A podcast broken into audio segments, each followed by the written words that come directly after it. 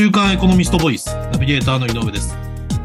今回は2022年8月1日にエコノミストオンラインに掲載された22年下期世界経済総予測という記事についてお話をお伺いします。週刊エコノミスト編集部の桐山さんにお話をお伺いします。よろしくお願いします。よろしくお願いいたします。えっ、と、桐山さん、この記事では2022年後半の世界経済について展望がまとめられているんですが、その記事で大きく取り上げられているのはアメリカのインフレについてですよね。で、あの、アメリカのインフレ率は現在どのような状況なんでしょうか？はい。アメリカのインフレ率はですね、えー6月のあうん。の消費者物価指数、よくあの CPI と言われますけれども、ええーこれがあの前年同月比9.1%を上昇してまして、はい。えーこれがなんとあの1981年11月以来、まあ約40年半ぶりの高水準と、あのーいうことになっています。あの、1981年と言いますと、はいえーアメリカ、まあ、あの、世界、世界そうなんですが、あの、1979年にですね、はい。えー第二次オイルショックというのが、あの、う起きて、えー原油価格などもですね、かなり大幅に高騰した時期ですね。はい。えーで、それが、あの、ああその後も、あの、アメリカ経済で高インフレというのがずっと続いていたあ時期なんですけれども、はい。今はまさに、あの、それ以来の約40年ぶりの、お高いインフレ率と、はいあの、いう状況にあります。なるほど。で、えっ、と、アメリカではですね、そのようなインフレを抑えるために、その金融の引き締めが行われているんですが、えっ、と、それによる景気の後退もこう懸念されてますよね。ただ、その、一方、この記事では、米国経済について、えっ、と、意外と底堅そうだ。こういう指摘もされているんですが、これはどういうことなんでしょう？はい。あの、アメリカの中央銀行であるあの FRB、あの、お連邦準備制度理事会ですね。はい。えーここがあの、お7月うのあの、お金融政策の決定する会合でもですね、はい。えー0.75%の利上げを,、をするとかですね、えーかなり今年に入ってあの、急激にえー利上げを進めて金融を引き締めている状況です。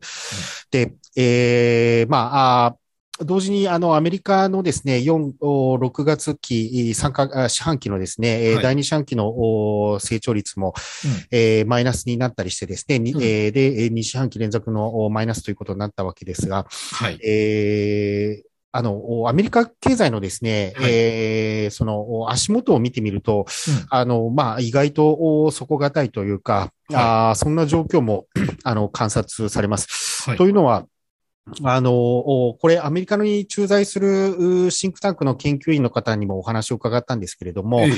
あの、その方にもですね、えーまあ、ニューヨークで、えーその、おアメリカの消費の足元を見ているとですね、はい。えーその、おこれから景気後退に入るという感じが全くしないと、あの、そうなんですね。いうようなことも、あの、言ってたんですが、うん。その例として、まあ、一つ挙げるのが、あの、はい。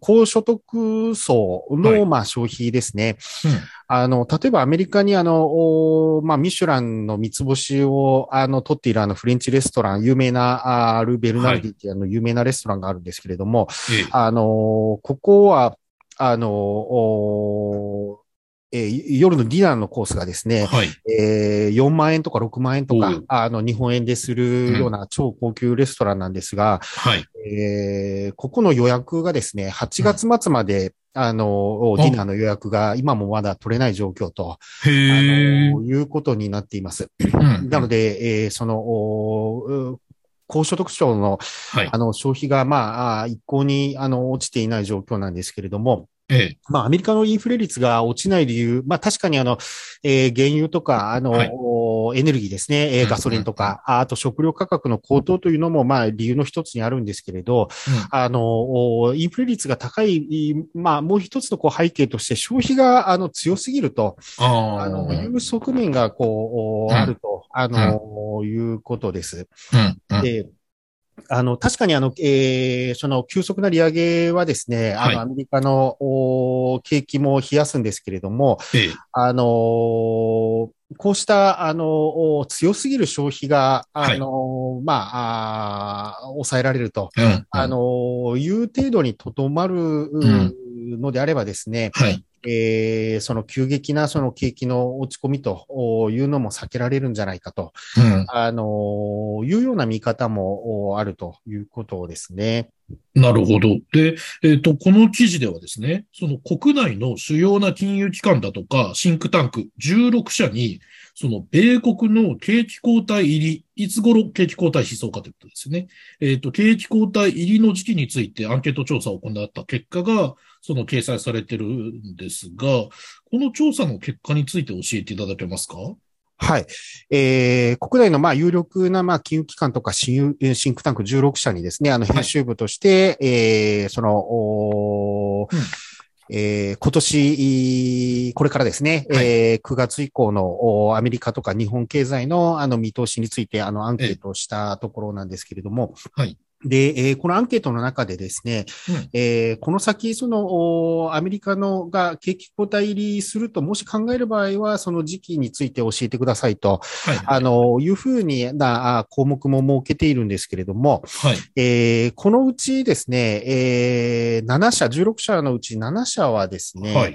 えーその、おこの先23年中もですね、はい。えー景気後退は見込んでいないと、ああの、ねいうふうに、あの、回答しています。うんで、えー景気後退すると、あの、いうふうに、あの、回答をうした、あーはいシンクタンクや金融機関の中にはですね、はい。えー早いところでは、あの、今年の10、12月期、いまたは、あー来年のですね、1、3月期とか、うんえー4、6月期とか、うんあーそういったあー期間の景気後退を、あの、うん見込んでいるんです、えーところも、あの、あるんですけれども、はい。えーまあ、そう、そうした、あの、お少なくとも、まあ、来年中は、あの、景気後退見込んでいないと、いうき、いう、あの、シンクタンクとか金融機関も、まあ、相当数、うんあの、あると、おいうことです。なるほど。で、またその同じ調査ではですね、その今年の年末にアメリカのインフレ率がどのような状況になると考えられるのかと。この点についても金融機関やシンクタンク、各社の予想がまとめられてますよね。はい。えーその、お今年12月時点のですね、えー年末時点のあのアメリカのインフレ率の予想も、あの同時にこのアンケートで聞いたんですけれども、はい。えーまあ高いところでは、えー年末で7.7%、低いところではあの5.0%と、うんあの、うんいうような見通しで、まあうん少なくとも足元、お今年の6月で9.1%上昇しているという数値からはですね、うん。えー徐々に、えーインフレ率も、あの、お収まっていくんじゃないかと、はいうふうな、あの、見通しに今のところ、えーなっています。なるほど。その、まあ、あの、インフレが収まっていくという見通しというお話でしたが、その記事ではですね、実際、インフレの鈍化の兆しはすでに現れていると。こういう指摘もされてますが、そのインフレ鈍化の兆しとは何なんでしょう？はい。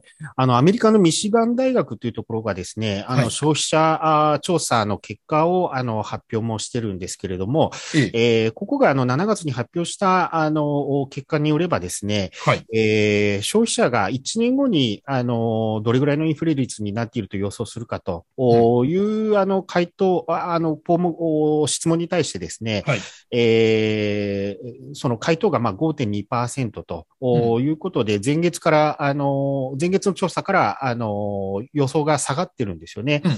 で、えーもうちょっと、お先の長い5年後のインフレ率の見通しについても聞いてるんですけれども、はい。これもですね、えー前月の調査に比べて、あの、半年ぶりに、あの、低下していると、うんあ、の、いうことが挙げられます。なので、えー足元で非常にアメリカ経済のですね、はいえー足元で、えーインフレ率が高まってですね、はい。えーこれが、あの、まあ、あ所得層の低い、えーうん。所得の低い層を中心に、あの、やはり生活がどうしても厳しくなるので、はい。えーその不満が高まりですね、うん。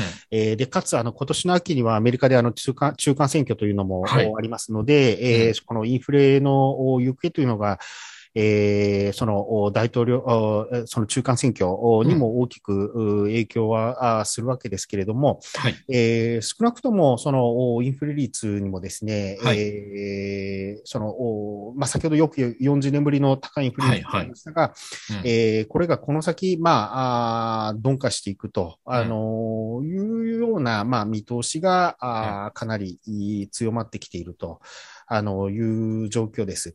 で、加えて、はい。あの、お今、あの、アメリカの FRB がですね、えーはい。まあ、一生懸命金融を引き締めているのも、お利上げをして金融を引き締めているのもですね、このインフレ率が、まあ、収まらない、い収めようと、はい。おしているうからこそであって、うん。えーこの先、その、おインフレ率が、あー徐々に、えー低下していけばですね、はい。はい高いインフレっていうのが収まってくればですね、うん。えーその利上げのペースというのも、まあ、徐々に、マイルドに、あの、うん。なっていくということも、うん。まあ、予想されます。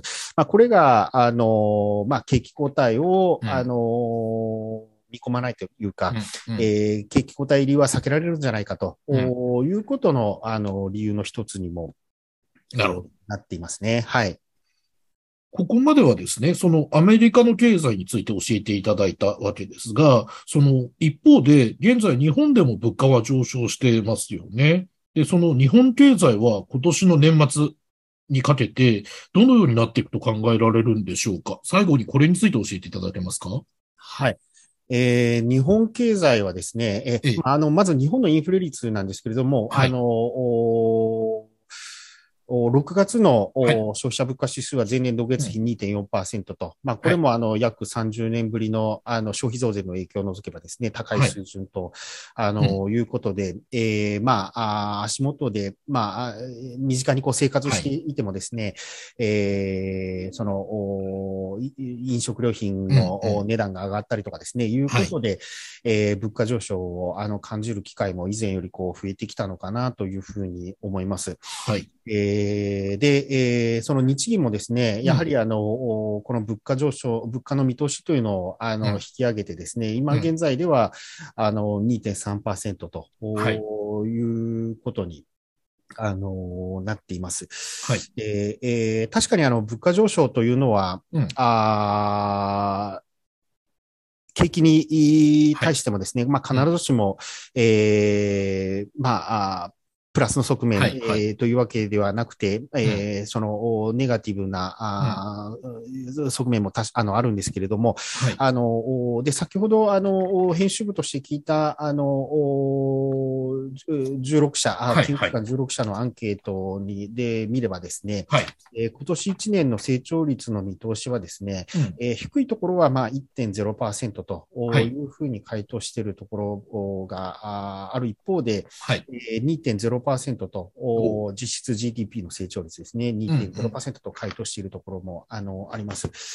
えー去年1年間の日本のお実質 GDP の成長率がですね、はい。えーまあ、1.7%であったので、はい。まあ足元、まあ、インフレ率が高くなってきているとはいえ、うん。まあ、昨年と、まあ、大体、まあ、同水準ぐらいの成長が見込まれているのかなというふうに、あの、思います。まあ、日本のインフレ率高くなっては、あの、来ましたけれども、はいあ。の、先ほどのアメリカみたいに、まあ、9 8%とか9%とかですね、まあ、そういった水準には、えー至っていなくて、はいうん。えーその、おーまあ、あーそうしたアメリカのお経済、まあ、徐々に、いえー金融引き締め等に伴ってですね、はい。えーその、お鈍化はしていくとは見られていますけれども、その、ええ。おえー本格的な、まあ、景はい。気後退も避けられるのではないかというような見方もあり、まあ、うん。日本経済も、えーおおおよそ、まあ、前年と、まあ、同水準ぐらいの、あの、成長率は、あー